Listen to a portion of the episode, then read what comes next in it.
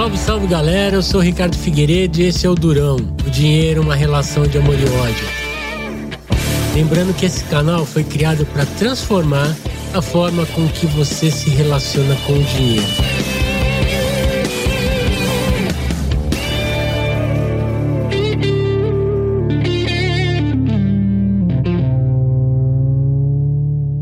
Salve, salve galera! Sou Ricardo Figueiredo, esse é o Durão. O dinheiro, uma relação de amor e ódio. Lembrando que esse canal foi criado para transformar a forma com que você se relaciona com o dinheiro. E agora também numa fase trazendo conteúdos para que você faça sempre boas escolhas, tanto de investimento, escolhas financeiras e também de alguns produtos. Hoje, especialmente, a gente vai falar um pouquinho sobre previdência complementar. E para isso, eu trouxe nada mais, nada menos que nosso professor Heraldo Santos. Bem-vindo, professor. Obrigado pelo convite, por você ter aceito. É, hoje é dia de aniversário do Heraldo, o dia que a gente está gravando aqui, e ele gentilmente cedeu um espaço da agenda dele para a gente conversar um pouquinho. Muito obrigado, Ricardo. É sempre um privilégio para mim estar presente, né, atender a sua convocação e falar com você e para o seu público de modo muito especial. Ah. Sobretudo no dia de hoje, não por conta do meu aniversário, mas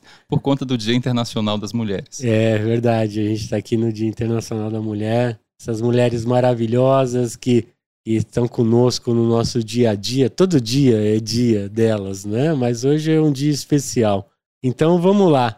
Heraldo, casado, Casado, pai de dois filhos, um de 10 anos, outro de 14 anos, Leonardo e Felipe Monteiro. Uhum, legal, cara. Como é Se que bem é? que eu sempre brinco com eles, né? Eu falo uhum. assim para eles: olha, o nome de vocês não deveria ser esse. A sua mãe que foi quem escolheu esses nomes. Se fosse por mim, um seria, porque o nome dela é Reislânia e o meu é Heraldo. Então eu falo assim: uhum. um deveria ser chamado Reis Raldo e o outro é Heraldolânio. Porque aí faz como o nordestino costuma fazer, né? faz a junção de dois nomes. e aí você coloca esse castigo no filho para ele levar para sempre. Ei, como é que será que eles iam receber isso, cara? Você ia ter que fazer terapia depois.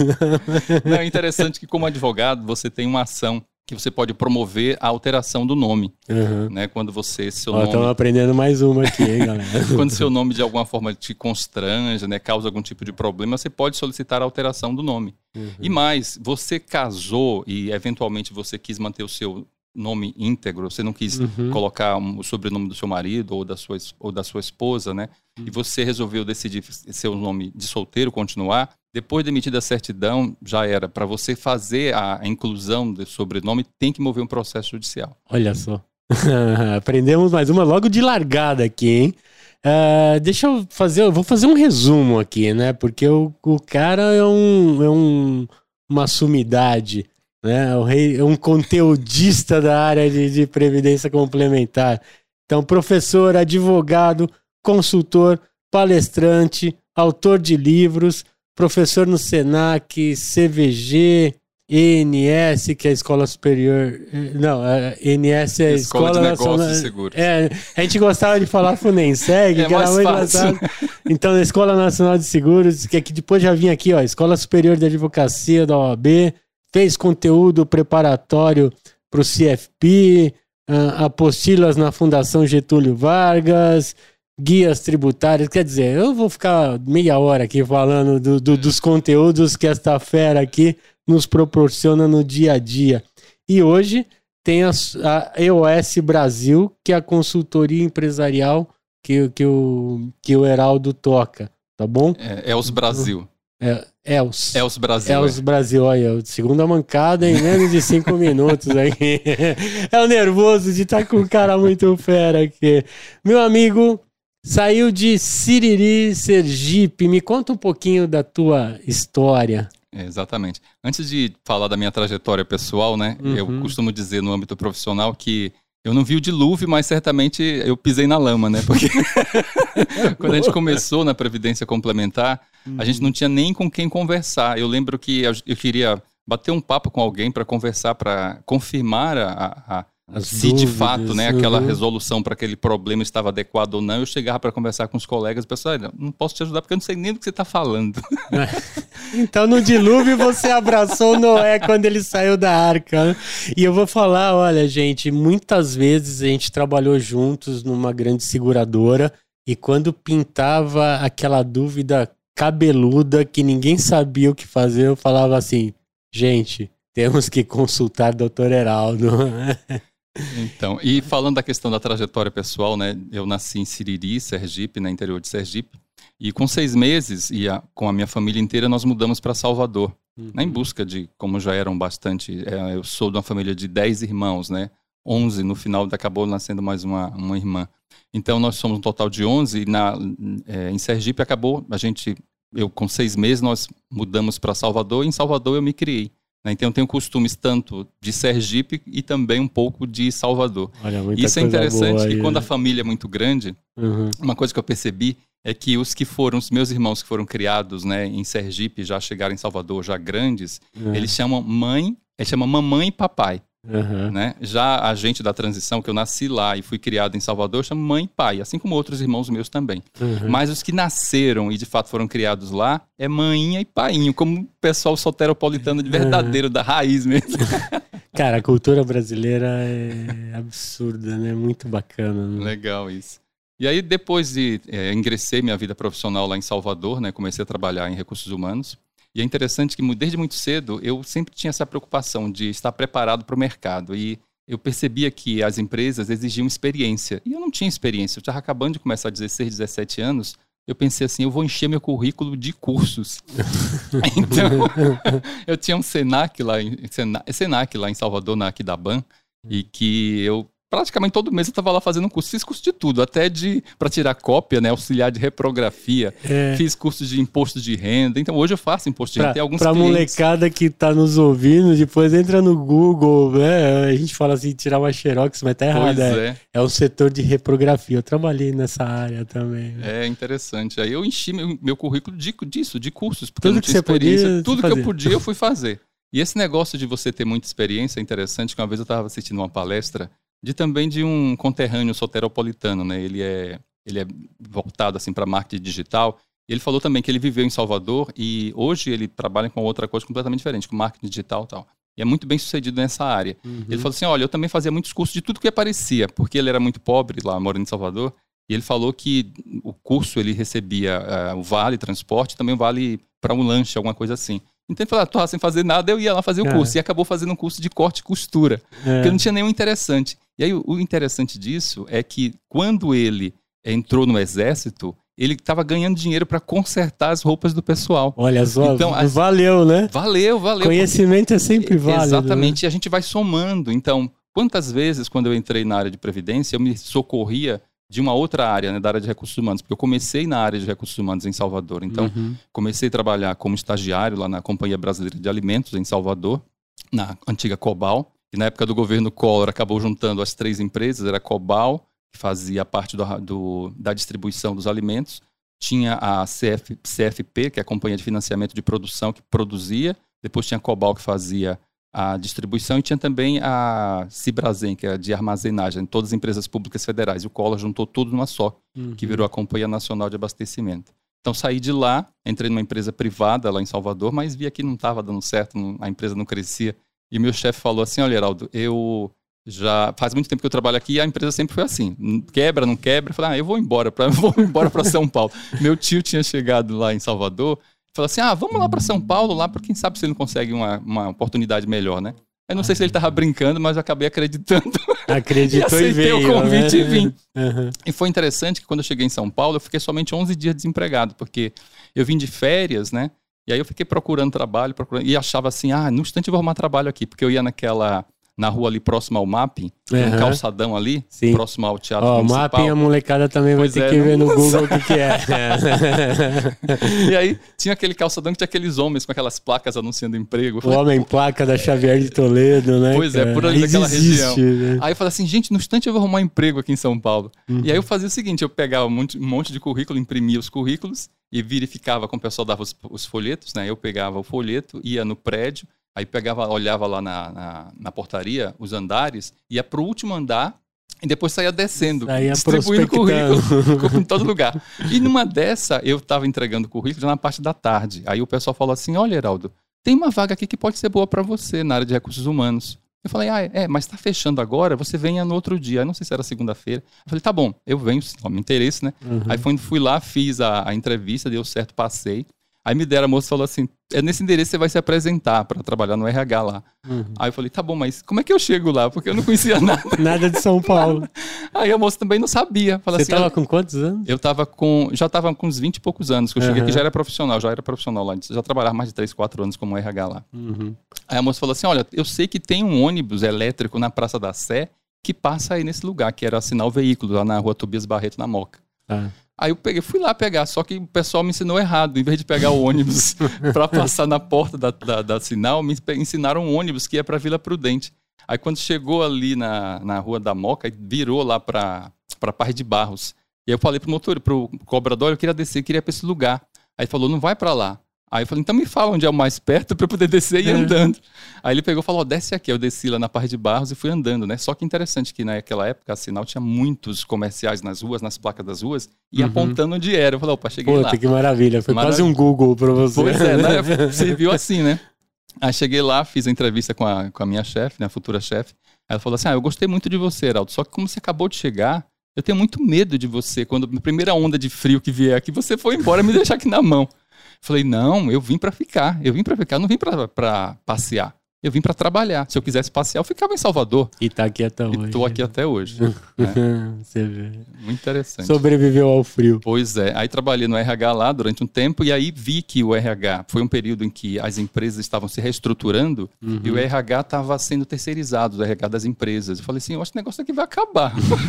eu preciso ir para um outro lugar. Correr para outro lado. Por outro lado, aí via vários anúncios falando de previdência privada, dizendo, olha, a previdência privada aumentou o volume de recursos administrados, só crescia um mercado em franca ascensão. Uhum.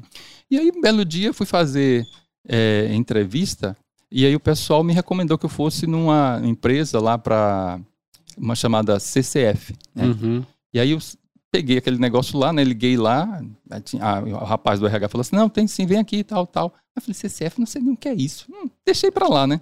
Aí fui falar com a minha prima, que trabalhava, era bancária. Aí eu falei, minha prima tá me chamando aqui para um negócio chamado CCF. Aí falou assim, é bom, é um banco francês. Eu falei, ah, é? comercial é? de França. Exatamente.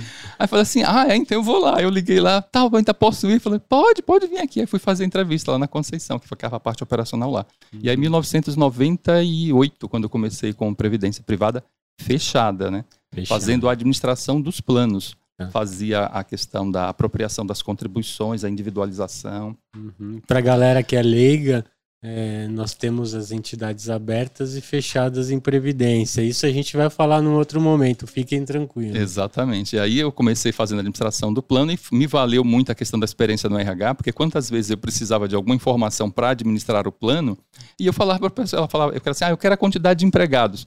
Ah, Heraldo, a chefe saiu, não está aqui, eu não sei nem onde encontrar essa informação. Peguei, sabe o formulário? Facinho, sabe o formulário né? CAGED, Cadastro Geral de Empregados e Empregados? Vá lá que você vai encontrar. Ah, é? Falei, é, pode ir lá. Então, a minha experiência pretérita me ajuda. Então, é isso que nós temos que utilizar. Falar assim, uhum. assim, ah, não, eu fui uma outra coisa, quero esconder isso, eu quero esquecer isso. Não.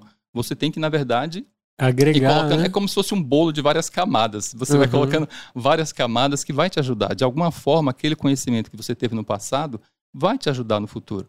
Né? Assim como eu fiz lá o curso de declaração de imposto de renda, me ajudou muito para fazer folha de pagamento. Fazer uhum. folha de pagamento me ajudou muito. Conhecer folha de pagamento, conhecer imposto de renda na minha atuação como advogado na área de previdência complementar. Legal. Porque você precisa ter vários conhecimentos né, para atuar na previdência complementar. Uhum. Então você precisa ter um pouco de conhecimento de previdência social, então a questão do, de você de eu conhecer a, a lei do plano de custeio da previdência, a lei 8212, a lei do plano de benefício, a lei 8213, isso tudo acaba ajudando.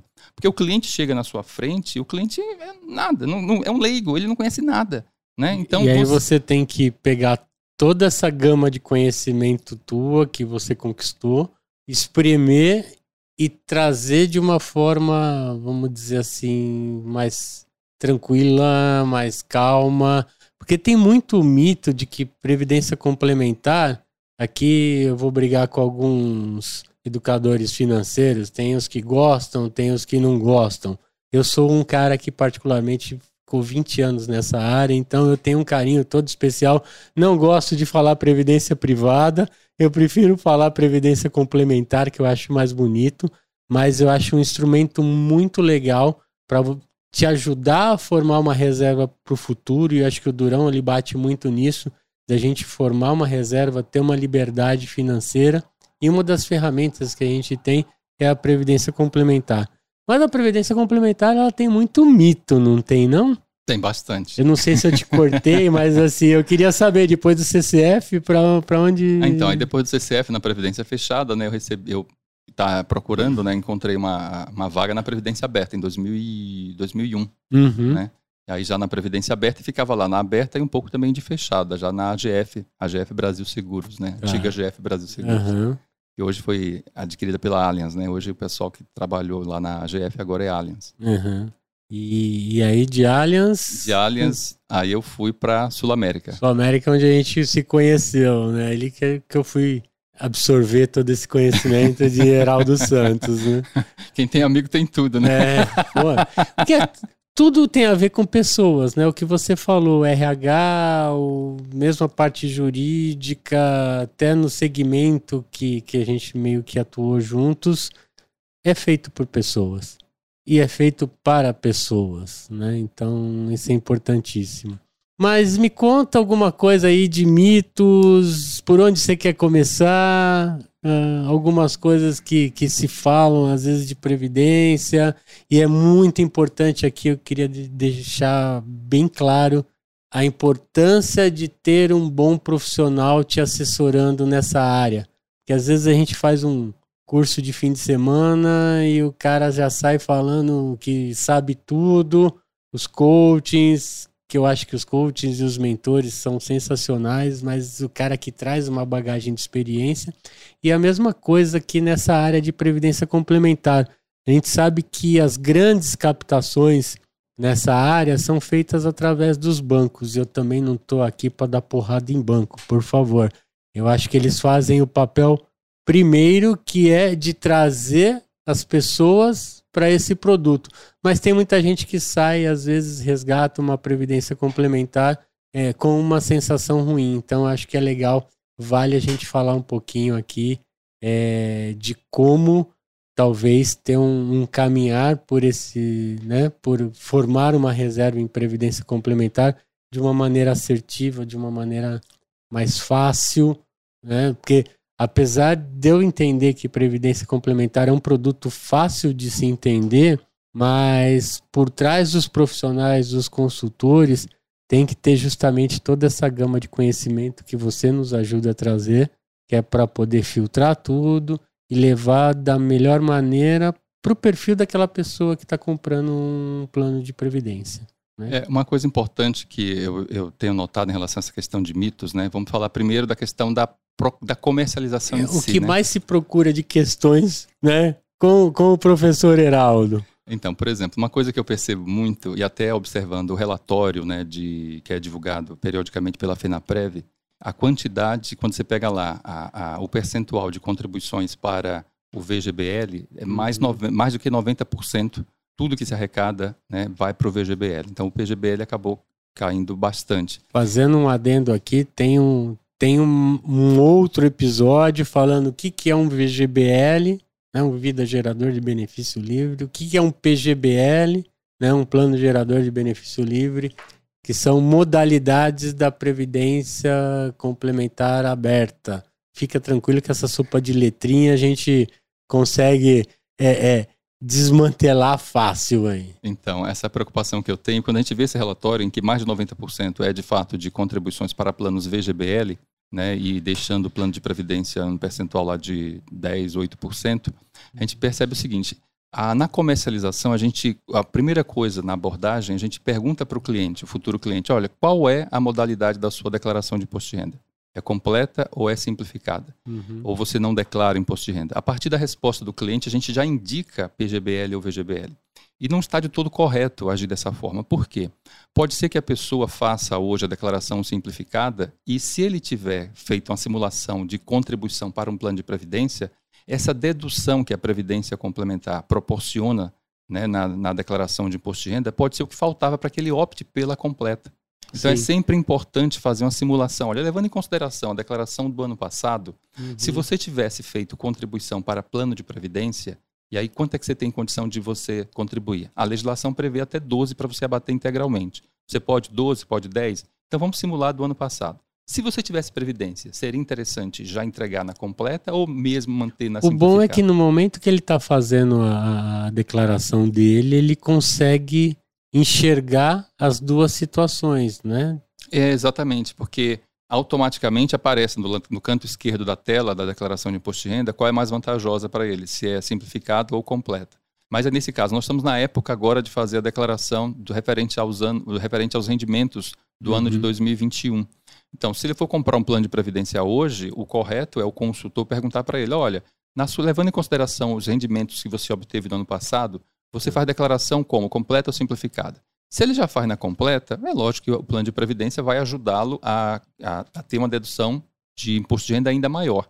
Mas pode ser que ele faça na simplificada e essa dedução referente a 10% ou até 12% que ele pode ter no imposto de renda por meio das contribuições realizadas para um plano de previdência seja o que faltava para ele mudar da forma de declarar, de simplificada para completa. Porque muita gente pensa que você faz a declaração de um modelo e, e tem que ficar para sempre. Não é. Todo ano você pode mudar. Ah, que legal. A, assim como todo ano pega, você pega, pode. Pega, pega essa dica aqui, assim, gente. Porque assim, é, fazer essa, esse tipo de consultoria dá trabalho. Primeiro, você, Durona, você, Durão, tem que estar tá com ouvidos e olhos abertos para ter essa possibilidade. Porque é muito mais simples a gente simplesmente chegar e vender um VGBL para um cliente, porque é o processo comercial mais rápido e como as contratações nem sempre são feitas com, com, com esse cuidado, com esse preparo, vai pelo caminho mais fácil. É, e o interessante, né, nesse caso, é que assim como você não tem como dizer que para sempre, uma vez que você optou por um modelo, você tem que ficar para sempre, a declaração pode ser conjunta ou separada. Você pode fazer uma declaração com a sua esposa e colocando todo mundo, os dependentes dos filhos, na mesma declaração. Companheiro, companheira. Exatamente. Uhum. Ou se você, dependendo da simulação, for mais interessante determinado ano você fazer a segregação, fazer só a declaração da esposa separada e a do marido separado, faz, não tem problema nenhum. Uhum. E aí você pode fazer a, a indicação dos dependentes econômicos para um ou para outro. Então, ainda é por isso que é importante, quando você fizer um plano de previdência para o menor, é importantíssimo que você coloque no nome e no CPF do menor. Porque se for interessante para você abrir a declaração, cada um fazendo uma declaração em separado, o marido e a esposa, você coloca os dependentes na declaração que for mais vantajosa, né, do ponto de vista tributário para você. Legal. E você falou agora de previdência para menor. É, às vezes sou esquisito para quem não conhece muito do mercado. Inclusive, tem um episódio que a gente vai falar de educação financeira aqui para crianças e a gente também vai abordar um pouquinho que, que é possível fazer um plano de previdência para criança. Porque muitas vezes a gente fala aqui para o leigo, a gente já está acostumado, né? Então, pra, de repente, a gente passa batido com algumas informações por achar que todo mundo já sabe de, de, de uma informação. Então, previdência complementar também pode ser feita para crianças, tá? Exatamente. E quando se fala da questão de planos para menores de idade, né, nós temos, é, no caso de planos de renda por sobrevivência, planos destinados à formação de uma reserva, de uma provisão para uma futura aposentadoria, uhum. não existe idade mínima para contratação. Você pode contratar com qualquer idade. Tá? A criança já pode sair da maternidade com um plano de previdência. Uhum. Inclusive, tem, tem algumas seguradoras que fazem isso na virada do ano, né? premia as, as o, crianças que nascem primeiro que primeiro. nasceu, né? É, exatamente. Tem uma seguradora que age muito. Não sei como você está ainda fazendo isso, mas durante muitos anos fez dessa forma. E é interessante ressaltar que quando se fala de contratação de planos para menores, existe restrição de idade somente para as coberturas de risco. Né? Existem, no caso de você contratar é, pecúlio por morte, por exemplo. O menor tem que ter a idade mínima de 14 anos. Pecúlio por morte é como se fosse um seguro de vida. Tá Exatamente. Bom? Por que isso? Porque essa, esse cuidado, assim como no seguro de vida, né? Uhum. Você é, não pode oferecer à contratação um produto como esse, seguro de vida ou um pecúlio por morte, para alguém que não dependa, que não tem ninguém que dependa economicamente dele. Uhum. Então, a criança com menos de 14 anos, ela não pode trabalhar legalmente aqui e no Brasil. ela também tem uma vulnerabilidade, vamos dizer assim. Né? Exatamente. Né? Até a questão da vulnerabilidade, porque se você reduz a idade de contratação, você pode ter pessoas mal intencionadas, né, que podem uhum. fazer coisas erradas. E aí não tem sentido você permitir a contratação de um seguro de vida por um menor ou um pecúlio por morte para um menor quando não existe ninguém que dependa economicamente dele. Né? Porque o produto de seguro, assim como o pecúlio, é um produto de, de é um benefício social, é um benefício que vai, de, de alguma fé, forma, né? acolher aquela pessoa por conta daquela situação, que o provedor da família faleceu e aí uhum. tem que gerar aquela renda para que a família passe um tempo até se reequilibrar. Então, por conta disso, de você não ser possível menor de 14 anos trabalhar, ele pode trabalhar, é, é, você não pode trabalhar a partir menos de 14 anos, né? E você pode trabalhar na condição de aprendiz a partir de 14 anos. Uhum. Daí você pode trabalhar. E nós temos outra, outra questão de idade também que a gente pode destacar para menor, que é a questão do, é, da pensão ao cônjuge. Uhum. A pensão ao cônjuge ela só pode ser contratada, é um benefício né, de previdência complementar aberta, e pode ser contratada para quem tem a partir de 16 anos. Por que essa idade mínima? Porque essa é a idade mínima prevista no Código Civil para o casamento. Então, somente a partir de 16 anos é que pode se casar. Então, não faz sentido nenhum permitir uma contratação de um produto dessa natureza quando a pessoa não pode casar com a idade inferior a essa. Tá. tá? E muito cuidado nessa questão de você contratar coberturas de risco em previdência, que é para você não indicar uma pessoa diferente do previsto naquele regulamento. Por quê? Em geral, quando se fala de previdência complementar, a indicação de beneficiário é livre. Tá? Quando a gente fala, por exemplo, um PGBL, um VGBL, que são produtos de acumulação e que vão pagar o benefício no futuro para o próprio participante ou para um beneficiário indicado, esses beneficiários são livres. Mas produtos como é, pensão ao cônjuge, você não pode destinar, colocar como beneficiário uma pessoa que não seja efetivamente seu cônjuge. Uhum. Se acontecer isso, a, quando acontecia, acontecer o evento, a morte do participante, a pessoa não conseguir comprovar que é cônjuge, não vai receber o benefício. Então, muito cuidado em relação a isso. Legal. Mais uma vez, precisa ter alguém que conheça o mercado e te explique direitinho esses detalhes, que isso passa muito batido na grande maioria das contratações de previdência complementar, é um jogo muito rápido. Se fala de fundos, se fala de investimento, mas esses detalhes, às vezes, de uma consultoria para a pessoa que realmente façam sentido, quer dizer, tem que demandar tempo, você tem que dispensar assim um tempo para o consultor que vai até você, para a consultora que vai até você. Isso é importantíssimo porque é uma decisão que vai aí para a vida né? e principalmente o pós, né? o acompanhamento desse produto, como ele é feito por esses consultores. É, e quando você fala dessa questão que é para a vida, né, de fato é um contrato de longuíssimo prazo, né? Um plano de previdência é um contrato de 10, de 15, de 30 anos. Uhum. E eu costumo sempre dizer nas minhas aulas, olha gente, não abandonem o seu plano.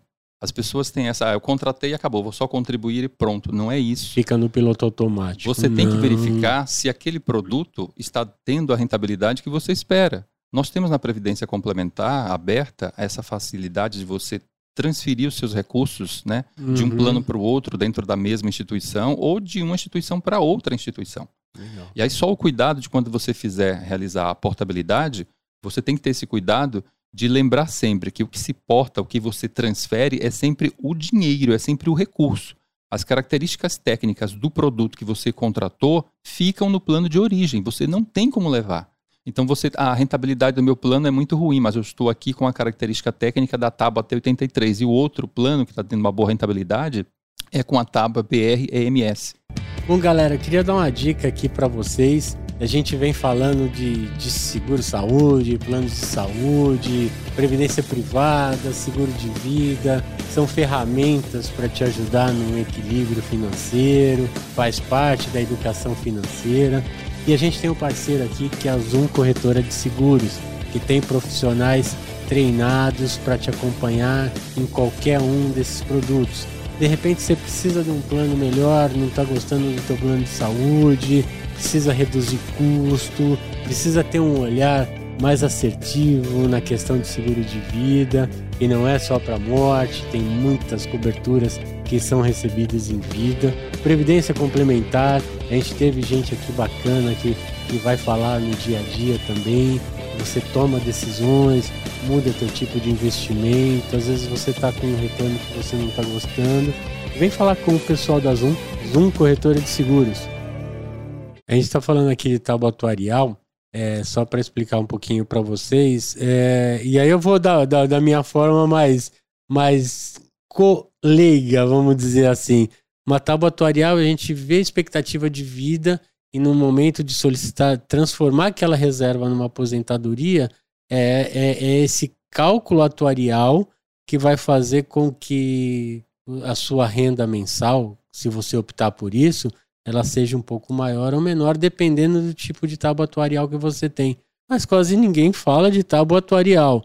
Então, vamos reforçar, né? Consulte sempre um especialista. É porque depende muito do propósito da pessoa, né? Se o objetivo dessa pessoa é fazer uma reserva de emergência, é você de alguma forma fazer uma, um, um, um saldo para uma, no futuro ele sacar, fazer o resgate desse dinheiro, então pouco importa a tábua atuarial. Né? Então, para essa pessoa, ele está em busca de rentabilidade. Agora, se a pessoa tem intenção de transformar em renda, aí já é outra história. Uhum. Temos que lembrar que você, quando faz a contratação do plano, você obrigatoriamente você contrata também uma modalidade de renda. Então você quando contrata o plano, você não contrata só PGBL ou VGBL, você necessariamente você contrata uma modalidade de renda que é a forma em que você ou seus beneficiários, né, vão receber aquele a devolução daquele dinheiro que foi guardado durante determinado tempo pela seguradora. Que pode ser uma renda vitalícia, essa renda vitalícia pode ser ou não revertida a um beneficiário que você indicar.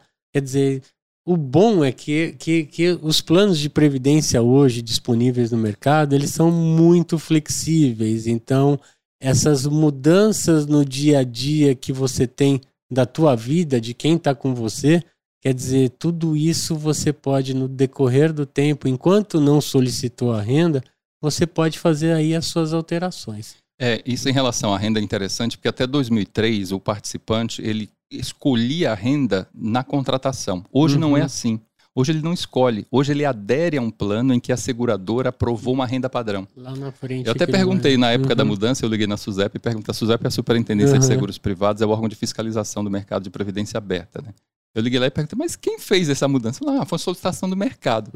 né? Falei, tá bom. Ah, hoje como é que funciona? Quando você vai aprovar um produto, a seguradora vai aprovar um produto novo na, na, na SUSEP, ela indica qual vai ser a renda padrão. Uhum. E ela é obrigada a também ter uma renda alternativa. Por quê? Se você contrata, por exemplo, você é solteiro, está iniciando a sua carreira profissional, contrata a renda mensal vitalícia, por exemplo, que essa foi a renda que a seguradora aprovou como padrão no regulamento dela. Depois de ter contratado a renda mensal vitalícia, ah, vai, vai continuar contribuindo, só que você era solteiro. Casou, indicou como beneficiária sua mãe, já que você é solteiro, colocou a sua mãe. E aí você começou a trabalhar a sua carreira profissional, começou a progredir, passado algum tempo você casou, tem filhos e não teve essa esse insight, essa preocupação de ajustar os beneficiários. Na eventualidade da sua morte, quem vai receber não é a sua esposa, não vai ser os seus filhos. Quem vai receber vai ser a sua mãe. Por quê? A seguradora cumpre exatamente o desejo do cliente. É o mesmo princípio de seguro. Se você indica alguém para ser beneficiário de uma pólice segura, a seguradora é obrigada a cumprir aquele desejo. Ela não sabe que a sua esposa, a viúva e os filhos estão passando necessidade e não precisam disso, não precisam desse benefício. E que a mãe, né, a, a sua mãe, ela tem condições plenas de sobrevivência sem precisar desse benefício. A seguradora não tem conhecimento disso, por isso você não pode abandonar o seu plano. Tem que estar sempre ajustando o seu plano às suas necessidades. Fica, fica o alerta. Não espere que seu agente autônomo, seu corretor de seguro, seu consultor, como você quiser chamar aí, e que ele tome a liderança disso. Você, como, como detentor do teu plano, já fica esse alerta. Cada mudança que você tiver na tua vida, arrumou uma companheira, arrumou um companheiro, quer dizer, teve ou não filhos, faça uma parada, reveja tudo. Isso também faz parte da educação financeira. Aqui é só previdência é só uma das ferramentas, quer dizer, então, a cada processo de mudança que você tem na vida, vale a pena parar, pensar, rever contas e tudo mais, para de repente, onde você estava com um equilíbrio financeiro, não criar um desequilíbrio de bobeira aí, né? Mas voltando um pouquinho para os mitos, né? É, se fala muito de algumas coisas tipo penhora, se eu separo, como é que fica, né? Como que é a blindagem de, de patrimonial disso. Me fala um pouquinho desses assuntos, acho que é bacana a gente, a gente ver. Começa aí por onde você achar melhor. Vamos começar na penhora então. Uhum. Só é impenhorável aquilo que a lei diz que é impenhorável. E aí, quando a gente vai observar o Código de Processo Civil, tem a lista de tudo que a, o legislador entende que é empenhorável. E lá nós não vamos encontrar saldo de plano de previdência, saldo de plano VGBL. Não existe isso. Mas lá nós temos, por exemplo, o provento de aposentadoria, a pensão. Então, após a concessão do benefício, nós temos na lei que seria empenhorável. Então, mas então por que eu não consigo. Numa forma leiga, o que, que é penhora? Penhora Professor você... Heraldo. Exatamente. Quando você, por um processo judicial, né, você é, tem uma decisão favorável e você precisa exercer o seu direito, que é constranger de alguma forma, que é obrigar o devedor a pagar. Uhum. Quando o devedor não paga de forma voluntária, e aí você vai fazer uma constrição acerca dos bens, você vai de alguma forma tentar forçar que aquele devedor cumpra a sua obrigação de te pagar. Boa. Né? De, de, não quer pagar de forma voluntária, então vou fazer com que o, o, a justiça né, uhum. force essa pessoa a, a pagar o que me deve.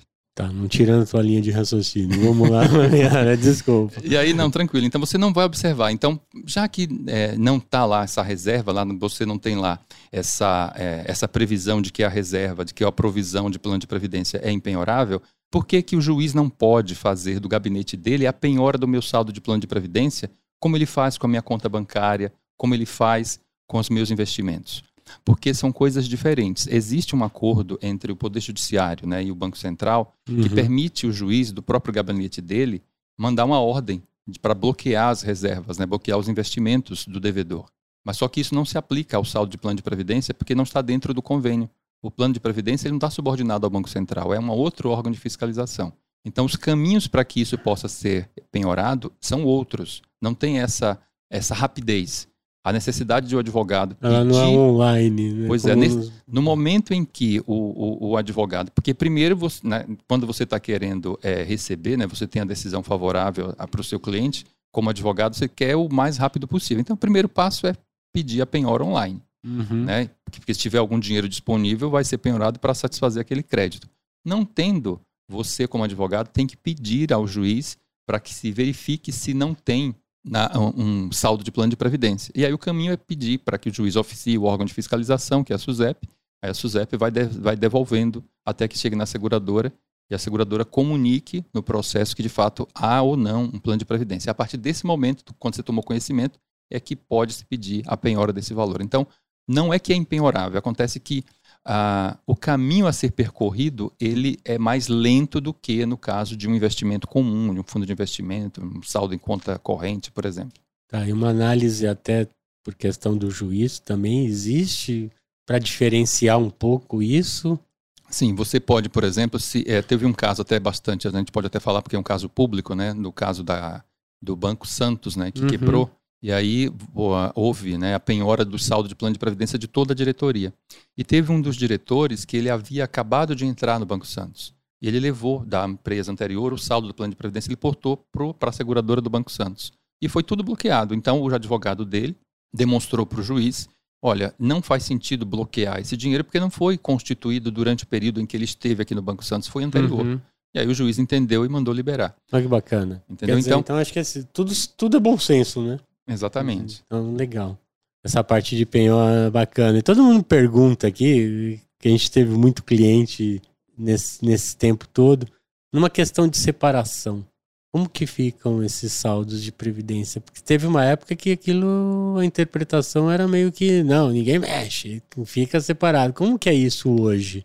Porque o mercado muda, tá, gente? Tem muita gente que às vezes fica, continua falando as mesmas coisas de décadas atrás. Por isso que eu estou trazendo o professor Heraldo aqui, que é para dar uma, né, uma visão mais atualizada de como é o mercado de previdência privada, previdência complementar, como é que você queira chamar. É, você falou dessa história de que o mercado muda, né? Uhum. E aí eu lembrei, eu dei uma risada porque eu lembrei de uma situação. eu vi que você viu aí. Eu lembrei de uma situação que é, teve umas mudanças na, há alguns anos, né? eu acho que em 2004 houve mudança no mercado de seguro de pessoas, né? Mudou uhum. toda a legislação.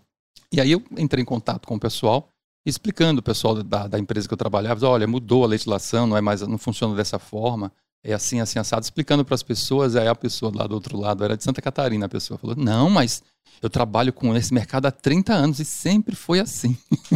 falei, pois é, mudou, não é mais assim. tem que estar atento. De fato, as mudanças acontecem com bastante frequência. Uhum. E qual é a grande questão aí? Não existe uma lei tratando de todos os aspectos que envolvem um plano de previdência.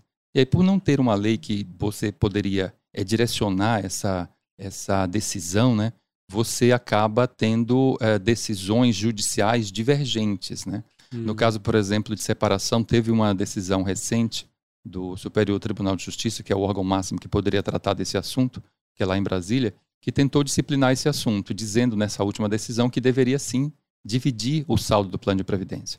Mas nós temos que lembrar que decisão judicial não é lei. E no processo judicial, ganha o processo, né, vai ser vencedor quem conseguir provar para o juiz que tem razão e a outra parte não tem. E nesse caso, essa foi a decisão mais recente, mas a sua situação pode ser uma outra completamente diferente. Uhum. Então, veja, é diferente quando você tem lá um casal em que somente o marido trabalha e a esposa, mesmo tendo uma profissão, ela renunciou à sua profissão para cuidar dos filhos. Então, houve um, um combinado, houve um bem bolado aí. Sim, em que o marido, olha, cê, vai lá, vai, eu fico. Vai né? para a batalha que eu cuido aqui da retaguarda, Isso eu cuido aqui. É, é, muito comum. Então, numa eventual separação, tem tudo, é, tudo leva a crer que o juiz vai dividir esse saldo do plano de previdência se estiver na previdência aberta. Na interpretação, vai dividir. vamos dizer assim, seria justo. Né? É diferente, por exemplo, de você ter dois, o casal em que ambos são profissionais e que uhum. um teve um maior sucesso na sua carreira profissional e, portanto, tem um saldo de plano de previdência superior ao outro. Vai falar, ah, não, mas como eu estive casado, eu tenho direito a tudo que, você, que foi constituído durante o nosso período matrimonial, porque o meu regime de casamento é parcial, né? Uhum. comunhão parcial, você tudo que vocês conquistarem a partir da data do casamento deve ser dividido. Uhum. Mas aí não é justo, porque você está com. Não é justo. Você também de... poderia. Né? Você também poderia amealhar um, um, sucesso profissional muito maior do que o seu cônjuge. Você ou não teve sorte, ou você não teve competência, ou não houve dedicação. Né? Porque o, o Leandro Carnal, ele, o professor Leandro Carnal, ele tem uma frase muito interessante, que ele fala que sucesso é, é aliás, esforço. Uhum. Esforço é banho. Esforço uhum. você tem que fazer todos os dias. É como banho. Tomou banho hoje, amanhã você vai tomar de novo. Então, você fez o esforço hoje, amanhã você vai se esforçar novamente. Então, pode ser que uma pessoa não tomou tantos banhos quanto outra. Ou um assistiu o canal do Durão, né? E, e, e, tem hoje uma educação financeira, busca sua liberdade financeira. E o outro preferiu tomar as decisões mais tranquilas do dia a dia e acabou não se precavendo né, no futuro.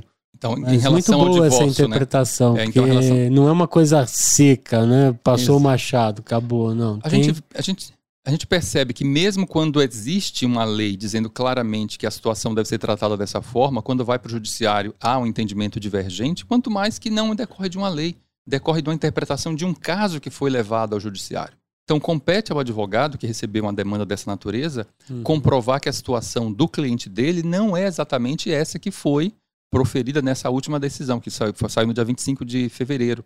Oh, tá fresquinho. Desse, fresquinho, tá acabou fresquinho. de sair mês passado, tem menos Eu espero que esse episódio vá rápido ao ar, né? Porque a gente tem muita coisa boa aí para soltar. E nessa decisão do STJ foram abordados dois aspectos: a questão do divórcio e também a questão do inventário. Hum. Nessa mesma decisão tratou da questão do inventário também. Vamos lá, antes de conversar com você, tem sempre uma conversa que a gente falava lá com os consultores. Previdência não entra em inventário. Como que tá agora? Pois é, né? Como eu falei para você, não existe uma lei clara dizendo acerca disso. Bem, bem da verdade, existe uma lei. A gente pode até falar dela daqui a pouquinho. Só que essa lei ela não se aplica para os produtos que estão em comercialização atualmente, né? Vamos falar logo dessa lei, o que acontece? Existe a Lei 11.196, uhum. né, que ela prevê lá no artigo 79 que o plano de previdência não integra o inventário. Está claro isso lá. Só que quais planos de previdência? Aqueles planos de previdência que estão previstos no próprio artigo 76 dessa lei, que são os planos chamados planos blindados. Né? O que não tem no mercado plano blindado, que é um plano com uma característica completamente diferente, muito parecida com um fundo de investimento, em que o próprio cliente é cotista do fundo, porque hoje quando uhum. você contrata um plano de previdência, você entrega um dinheiro para uma seguradora e a seguradora aplica num fundo. Só que o fundo, o administrador daqueles recursos, ele não conhece quem é o verdadeiro dono desse dinheiro. Porque o único cotista desse fundo é a própria seguradora. Uhum. E nessa lei acabava transformando todos os participantes e também as empresas né, que contribuíam, que tecnicamente é chamada de instituidora, como cotistas desse fundo. Uhum. Então causava um problema muito sério na administração desse novo plano que seria criado. Então o mercado, assim, em consenso com a própria SUSEP, acabou não levando à frente essa situação. Então, nós não temos uma lei tratando, dizendo que plano de previdência não integra o inventário. Então, depende de toda a interpretação. A gente vai, por exemplo, no artigo 73 da Lei Complementar número 109, dizendo que as entidades abertas é, de previdência complementar serão também é, reguladas no que couber pelo Código Civil. E aí você vai lá no Código Civil, quando trata de seguro de vida, e diz claramente que o seguro de vida não integra o inventário. Então a gente faz todo um exercício para chegar no final para dizer que não, integra, não deve integrar o inventário. E toda vez quando me perguntava sobre isso, eu falava, olha, se quer nomear algum beneficiário que não seja herdeiro, você tenha o cuidado de preservar metade do patrimônio dessa pessoa, do participante, para os herdeiros, porque isso é o que dispõe a legislação. Que os herdeiros necessários ele tem direito a metade do patrimônio. Tem Portanto, que ter uma proporcionalidade aí. Pois né? é, só que a seguradora ela não sabe se o patrimônio daquela pessoa, se ela tem outro patrimônio, se aquele é patrimônio único, ou pior, pode ser que a, essa pessoa fosse empresário, tivesse outros bens e simplesmente quebrou e sobrou somente o plano de previdência. Então tem muitos, muitos é, desdobramentos acerca do produto que a gente não pode de forma nenhuma dizer não, é, não pode dizer integra o inventário, porque o plano de previdência ele tem características que os outros investimentos não têm. Inclusive nessa decisão judicial ela, ela fez a, a, teve o cuidado de separar o período de diferimento do período da concessão da renda. Então, falou assim: olha. Período de diferimento, gente, só pondo uma parte aqui, é enquanto você está formando a tua reserva. Então, é o período de contribuição, né? Contribuição. E então, aí... até, até esse momento, quando depois você decide o que fazer com essa reserva, aí passa a ser o, o benefício. O benefício. Então, ela fez essa segregação. Quando vira benefício, ela entendeu que faz, tudo, faz todo sentido, não integrar o inventário, tudo mais, tal, tal. Agora, quando você está contribuindo, ela, por conta da flexibilidade do, da flexibilidade do investimento, né, de você poder colocar qualquer valor e retirar qualquer valor, ele entendeu que se assemelhava muito ao investimento. Uhum. Só que uma coisa é você se assemelhar e outra coisa é você ser. Por exemplo, você pode, por exemplo, olhar o Unitorricum, por exemplo. O Unitorricum é um, um, um animal australiano. Uhum. Ele tem bico de pato, pé de pato. ele, ele ele, ele tem é tudo, pelo é nada, e coloca né? ovo. Uhum. Então, dependendo do aspecto que você olhar o nitorrinco, ele pode ser pato, pode ser uma ave, pode ser qualquer coisa. Uhum. Então, o plano de previdência tem aspectos que os outros investimentos que serviram de parâmetro para essa decisão não têm. Uhum. Quando você contrata, por exemplo, um fundo de investimento, faz aplicações no fundo de investimento, você não indica lá quem vai ser seu beneficiário. Tá. Não tem nenhum fator de, tá, de cálculo de benefício atrelado a esse produto. Né? Quando você compra, por exemplo, um CDB de um, de um banco, você tem um período determinado para você ficar, né, daquele contrato. Uhum. Você quando faz lá um, um, aplica no Tesouro Direto também tem um período determinado. Então você não indica beneficiário. Então são fatores, são, são muitas particularidades que você encontra no plano de previdência que você não tem nos demais investimentos. Então Bom. você dizer assim, ah, tem características nesse, nessa fase aqui tem características e portanto por conta disso eu vou fazer a integração do inventário. Então, é aquela coisa, como não tem uma lei dizendo claramente que não integra. Ainda vai ter muita água passando por baixo ter, dessa porque ponte. Porque mesmo essa decisão que foi tomada na última instância, foi no Superior Tribunal de Justiça, né, no uhum. STJ, você pode ter um caso do seu cliente, você Ainda... como advogado, que vai dizer, não, não se aplica esse caso que foi julgado no STJ. Diferentes, né? Exatamente. Né? Não, legal. E então vou te encher o saco muito tempo, meu amigo, para ir renovando essas informações. Não, e só para concluir em relação uhum. a isso, porque tem uma essa questão da cobrança, porque por, por que essa questão do não integração no inventário, né? Tem essa questão de você ter liberdade para indicar os seus beneficiários, tem a questão também tributária, né? Porque muita gente acaba utilizando a, a, o VGBL com a questão de planejamento sucessório. Uhum. Né? Eu até nas minhas aulas eu sempre coloco um slide onde fala assim, eu pergunto para as pessoas, você sabe o que é herança, né? E as pessoas, cada um começa a dizer a sua opinião acerca da herança. E no final, depois que todo mundo divaga um pouco sobre o termo, eu coloco um slide em que a gente tem lá um pessoal, um monte de gente brigando né? E eu falo, e tem a conclusão, a frase, né? Herança é aquilo que os mortos deixam para os vivos se matarem. Eu, eu, já vi tua palestra, sensacional isso daí, muito eu legal. Eu não sei onde eu peguei esse slide, me perdoe até a fonte, mas eu não, sempre utilizo boa. nas minhas aulas. É muito pontual, é aí que a gente vai saber realmente com quem que a gente convive, né? E aí, por que, que essa questão? Então, nós tratamos da uhum. questão da integração, inventário para você pagar, entregar o, a, o, saldo para os herdeiros, né? Uhum. E aí tem a questão tributária da cobrança do ITCMD, né? Da Imposto de Transmissão, Causa Mortes e Doação. Ah, só é isento, só tem isenção aquilo que a lei prevê. Quando você vai no artigo, no Código Tributário Nacional, no CTN, lá no artigo 176 do Código Tributário Nacional, você verifica que a, esse artigo diz que a isenção decorre, mesmo quando prevista em contrato, decorre da lei. Então tem que ter uma lei dizendo que é isento daquele tributo. E nós não temos nenhuma lei. No Eu caso, vou te mandar lá para Brasília para resolver essa situação, caso, velho. Mas aí tem um agravante. A, a, a, competência para a cobrança desse tributo do ITCMD é de cada estado. Uhum, e aí você tem que observar sim. a legislação de cada estado. No estado de São Paulo, nós temos a isenção. Porque lá está claramente dizendo que o, o, o, saldo, né, o valor, o provento, o valor não retirado pelo titular por entidade, em uma entidade de previdência, seja ela pública ou privada, não paga ITCMD. Nos demais estados não tem. Então você tem que observar. Tem alguns estados que tem, por exemplo, lá um valor de saldo mínimo a ser transferido. E aí, se o seu saldo de plano de previdência estiver dentro daquele mínimo previsto, vai estar isento tá por conta boa. da previsão. Uhum, uhum. Mas se não tiver nada, não, o fato de não estar, de não prever claramente a cobrança, não significa que há isenção. Uhum. Ao contrário, o artigo 176 do Código Tributário Nacional diz que a isenção tem que estar estabelecida na lei. Então, muito cuidado em relação a isso. Nossa senhora, vou até dar uma pausa aqui, porque ó, é, é, é, é muita lei, é muita coisa, assim. Mas, é, talvez aí te, te pergunto, qual a importância de procurar uma pessoa certa para fazer uma contratação de plano de previdência?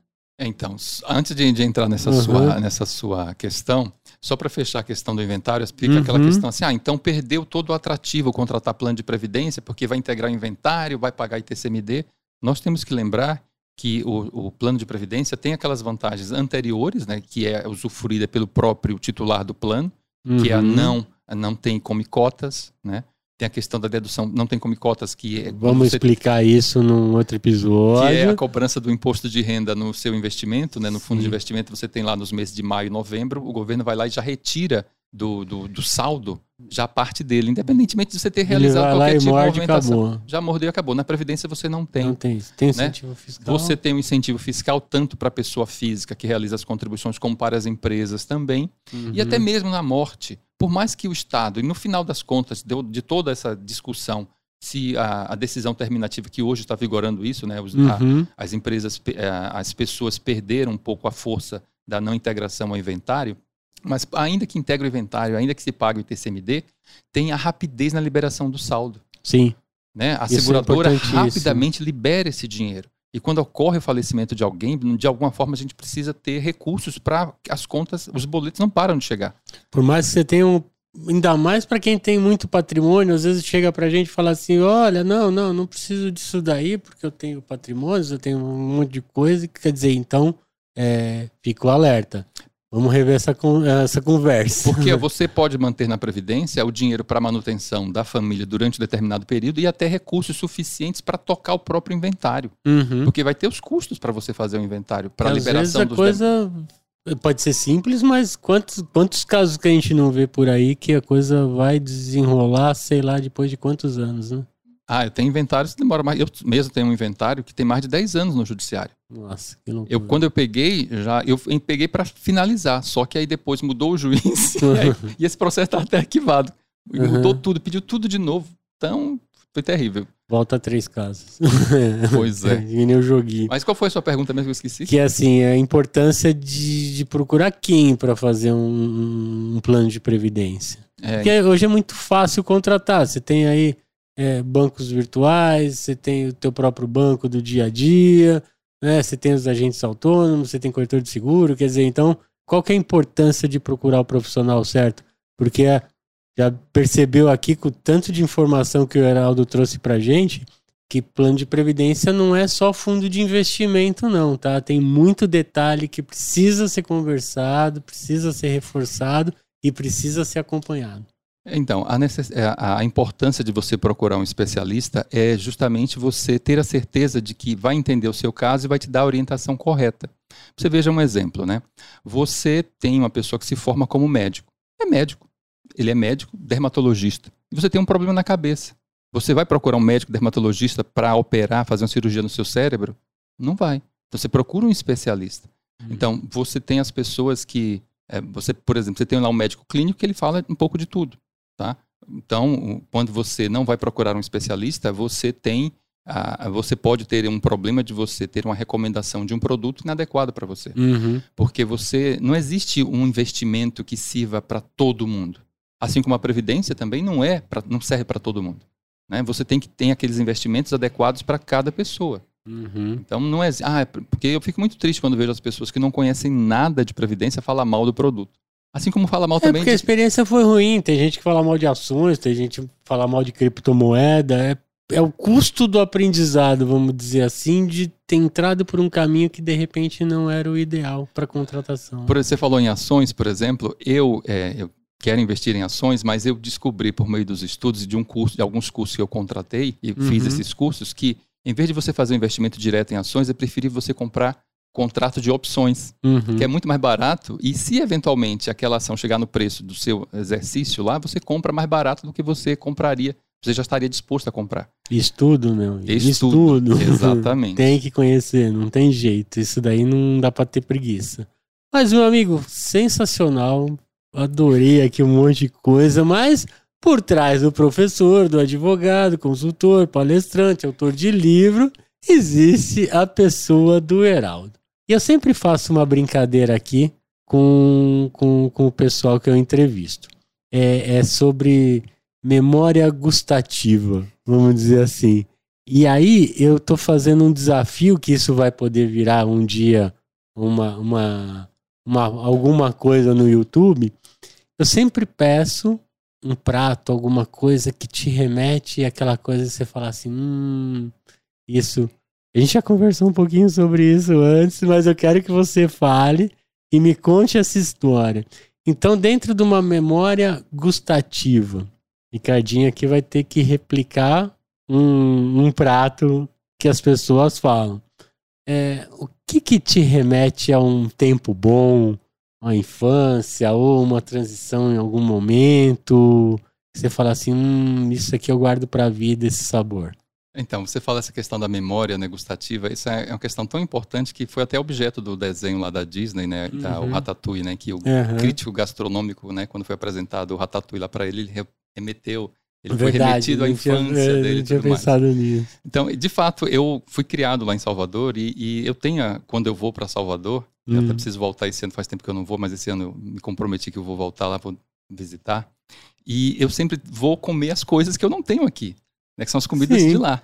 Né, é, uma, é um pé de Matar a é um, saudade. Pois é, né? é um pé de moleque que não é o pé de moleque de amendoim daqui, é um pé de moleque feito com massa de aipim. É uma Uhum. pamonha que não é a pamonha de milho, é uma pamonha com a massa de carimã, que também é de aipim. Hum. E assim por diante. E aí, numa dessas visitas que eu fiz a Salvador, eu estava lá na, na Sul América, eu estava gerente Eu jurídico não da tenho nem material aqui em São Paulo pra fazer. Pra Tem, fazer. tem, a gente- a gente resolve. Ó, vamos Aí o lá, que, então eu vou fiz? Eu falei assim, poxa, esse negócio aqui é tão gostoso que eu acho que o pessoal de lá deve adorar também. Aí É. comprei um monte de coisa lá, comprei pamonha, comprei pé de moleque, bolinho estudante, tudo que fosse de guloseima. Falei assim, vou proporcionar ao pessoal da minha equipe um café da manhã típico. Galera vai pirar. Vai pirar. Aí quando eu cheguei lá, coloquei, cheguei cedo, arrumei aquele balcão lá na sala, no jurídico, arrumei aquele balcão, tudo, esperando o pessoal chegar. E quando o pessoal chegou, ai, Heraldo, que negócio fedido. que negócio ruim. Eu sei que boiou, não fez sucesso. Não fez sucesso. Então, Então, é bom que você comeu tudo. Pronto. Pois é, a gente costuma dizer assim uma frase, o, o, o Lai Ribeiro fala uma frase que a gente costuma dizer com muita frequência, faça ao outro o que você gostaria que fizesse a você. Ele Uhum. falou assim, não é isso.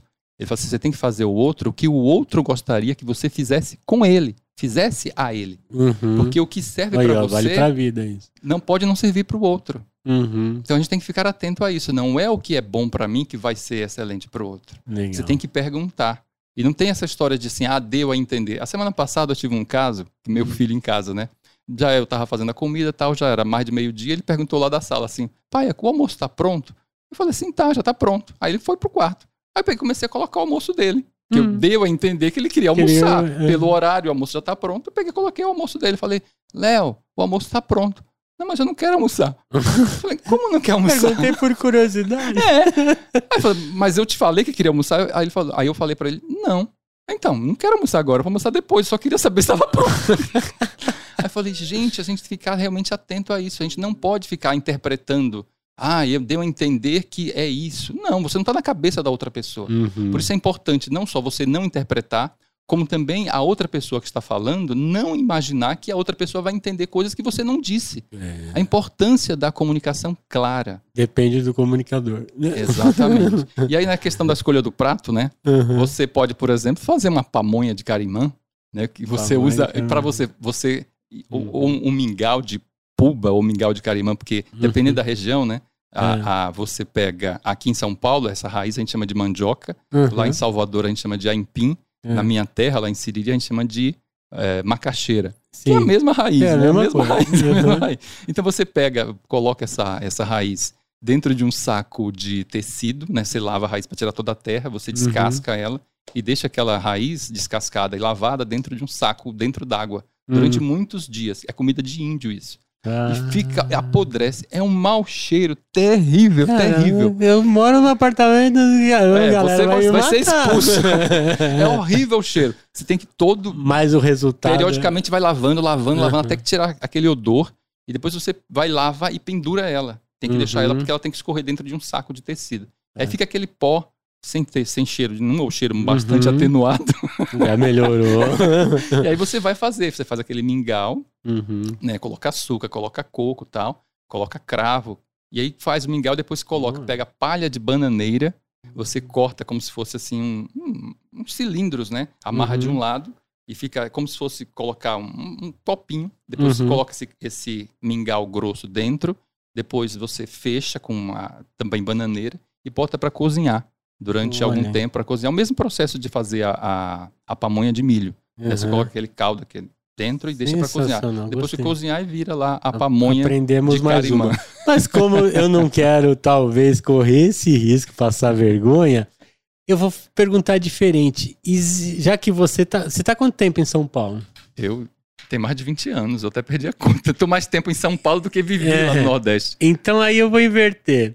O que seria um prato que te remete a São Paulo. Você fez o caminho inverso, agora você está lá em Siriri ou em Salvador, né? O que você falaria assim, putz, isso aqui me lembra São Paulo? É, antes que de, você curte aqui. Antes de responder essa sua pergunta, deixa eu ajudar. Quando eu cheguei em São Paulo, assim, é. você sabe, né? A questão é, é, regional, é muito grande. Então as diferenças são bastante. Ah, quero ouvir essas né? histórias, né? porque todo mundo conhece o professor Heraldo. Eu quero saber o homem atrás do professor. Então, meu primeiro emprego em São uhum. Paulo, lá no RH, lá na Sinal Veículos, uhum. eu. A gente cuidava, tinha uma pessoa lá, uma psicóloga, a Andrea, né? Cuidava lá da, do cardápio. Uhum. E aí eu, o cardápio da semana. E aí eu vi um cardápio determinado dia ia ser porquinho. Hum. Aí eu fiquei na minha cabeça assim, gente, por menor que seja o porco, por menor que seja o leitão, ele ainda é muito grande para uma pessoa só. Eu acho, eu acho que ele deve ser assado e partido ao meio para ser servido para as pessoas. Isso na minha cabeça, né? Aí quando eu chego, tá todo mundo entrando na hora do almoço, lá eu tô entrando no restaurante. Era um restaurante coletivo da de empresa, vocês. exatamente. Aí eu tô lá procurando o tal do porquinho. Cadê o porquinho, porquinho, cadê o porquinho, porquinho assado ou cozido, seja lá como for. Aí eu procurei, procurei, não achei. Aí eu perguntei, Andréia, cadê o porquinho? É. Aí ela, olha aí na sua frente. Eu falei, eu não tô vendo, isso aqui é um peixe. Então, o porquinho esse é o peixe. ah, o porco é o peixe. Ai, cara, você tava esperando o porquinho no rolete ali, pois veio, é. veio um peixinho. é que é comum muito aqui nas praias, né? O pessoal faz a porção de porquinho, agora você já sabe, né? Agora já sei, o porquinho é o tal do peixe. Então me fala uma coisa que te lembra São Paulo. Um Olha, prato.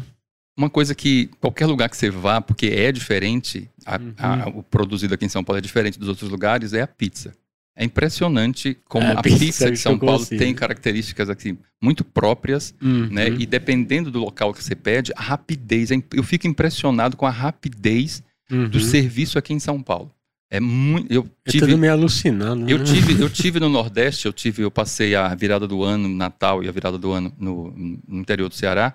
E aí eu, nós pedimos pizza lá e o pessoal demora, demora para poder entregar. Eu falei, gente, é completamente diferente. Aqui eu pedi na, eu acho que sexta ou sábado. Uhum. Você pede, você bateu o telefone já chega lá embaixo. 20 minutinhos já tá. Tá, menos, Caramba. eu acho que levou 8 minutos. Nossa, e é a característica dessa pizzaria é impressionante. É para você, pra você ter uma ideia dessa questão do serviço, como você sai de São Paulo. Hoje já melhorou muito, mas antigamente era pior. Uhum. Mas ainda tem essa característica de, de uma excelência na prestação de serviços aqui em São Paulo, né? Uhum. O, o José Simão uma vez estava contando no comentário dele que ele estava lá na Bahia uma vez, e aí ele pediu um suco lá no hotel, né? Uhum. Aí o garçom voltou para ele e falou assim: você não quer um refrigerante, não? Porque o suco vai demorar. Já viu que o cara era aceleradão, né? Mas eu vou ter problema. Pelo menos ele foi sincero, né? E pizza massa grossa ou massa fina? Massa fina, eu prefiro massa fina. Muito ou pouco molho? Muito molho. Muito molho. Muito molho. E o que, que você gosta? Qual que, é, qual que é a pedida preferida? Não, interessante. Eu, apesar de a pizza realmente ser a característica, eu como de vez em quando pizza, uhum. eu tenho intolerância à lactose. Hum. Então eu acabo evitando por conta de tudo que é coisa derivado de leite, queijo. Então, só que eu dou com muita vontade, eu como. Como na, na última, no último final de semana, acabei comendo também. Uhum. Mas eu, eu, gosto muito da portuguesa, é a minha preferida é a pizza portuguesa. Aí eu como, tomo dois comprimidos, um antes e um depois, como engove, né? Pra, pra lactose. tá certo, não, vamos aproveitar.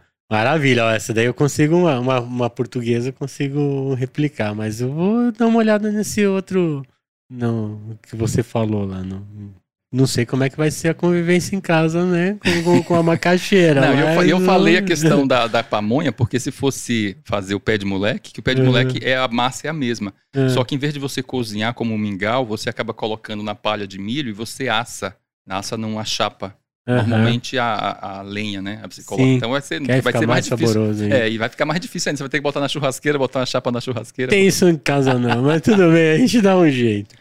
Outra coisa que eu sempre peço, que, que o Durão ele tem uma playlist lá no Spotify é, da primeira temporada que era só de música falando de dinheiro.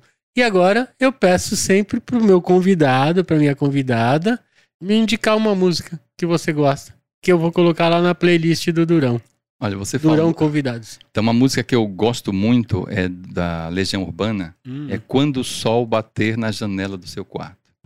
Essa música é muito interessante porque ela desperta na você, em você o desejo de, de progredir, de levantar, de enfrentar as adversidades.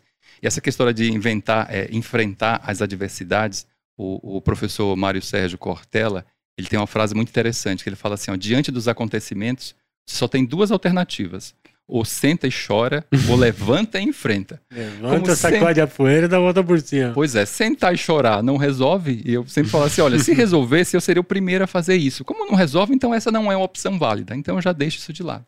Isso também, a gente fala muito da relação de amor e ódio aqui com dinheiro. Isso vale para isso também, tá? Não adianta ficar sentado chorando, cara. É uma sensação de desconforto que você tem que tirar da tua vida. Ah, isso me lembrou é. uma coisa, né? Eu estou reformulando, eu estou lançando o meu site. Faça seu merchan aqui, Estou lançando o meu site, né? aposentadoriaplural.com e lá repete, eu repete, repete. aposentadoriaplural.com, hum. né? E lá eu trato de questões justamente de educação financeira. Uma abordagem bastante grande de previdência complementar, é lógico, por conta da minha formação, por conta das dúvidas que eu vou vivenciando, experienciando ao longo da minha vida profissional, mas também é o seguinte, quem tem plano de previdência, ótimo, mas quem não tem plano de previdência, tem alguma alternativa para fazer? Uhum. A gente uhum. tem, coloca lá algumas alternativas com investimento e sem investimento. Porque muitas vezes tem coisas que você pode fazer para gerar uma renda extra para aposentadoria e você não se dá conta, só depende unicamente da sua própria iniciativa. Depende unicamente da sua vontade de você querer fazer. Né? Eu tenho lá algumas dicas uhum. dessa natureza. Muito bom, cara. Ó, já fica a dica, então, aposentadoriaplural.com professor Heraldo Santos. A gente também tem aqui, e aí vou fazer o merchan do nosso parceiro hoje, que é a Zoom Corretora de Seguros, que tem especialistas nessa área de previdência complementar. Eu pessoalmente acompanho e treino esse pessoal, que é muito importante, principalmente para o pós-venda, na tomada de decisão. Né? Então aqui fazemos os merchans do, do, do, do Durão. Adorei ter você aqui. Vou te chamar mais vezes porque a coisa muda muito. É muito legal ver essa pessoa por trás do professor, por trás das leis, né? E cara, muito obrigado. Ainda mais dia do teu aniversário, né, cara? Tá, vai editado em outra data, mas brigadão mesmo de coração aí por ter exposto um tempo para falar conosco, para falar com a Durona, com o Durão pode contar sempre comigo. Sempre que precisar, pode convidar que eu estarei aqui. Eu chamo Muito obrigado. Valeu, obrigado, Heraldo. Valeu, Bom, galera, hoje ficamos por aqui. Eu sou o Ricardo Figueiredo e esse é o Durão, canal que foi criado para transformar a forma com que você se relaciona com o dinheiro. Lembrando que o Durão se escreve o Durão tudo junto, sem o tio. E aí eu gostaria muito que você curta, acompanhe interaja comigo nas redes sociais. Instagram você me acha como ricardofigueiredo.odurão. No Facebook e no LinkedIn você vai ter que procurar aí pelo Ricardo Figueiredo e me achar. O meu site é odurão.com.br. Odurão, tudo junto, sem o tio. Senão você vai cair lá num negócio de filme lá muito esquisitão. Né? Meu e-mail é ricardo.odurão.com.br. O Durão. O Durão. O dinheiro, uma relação de amor e ódio.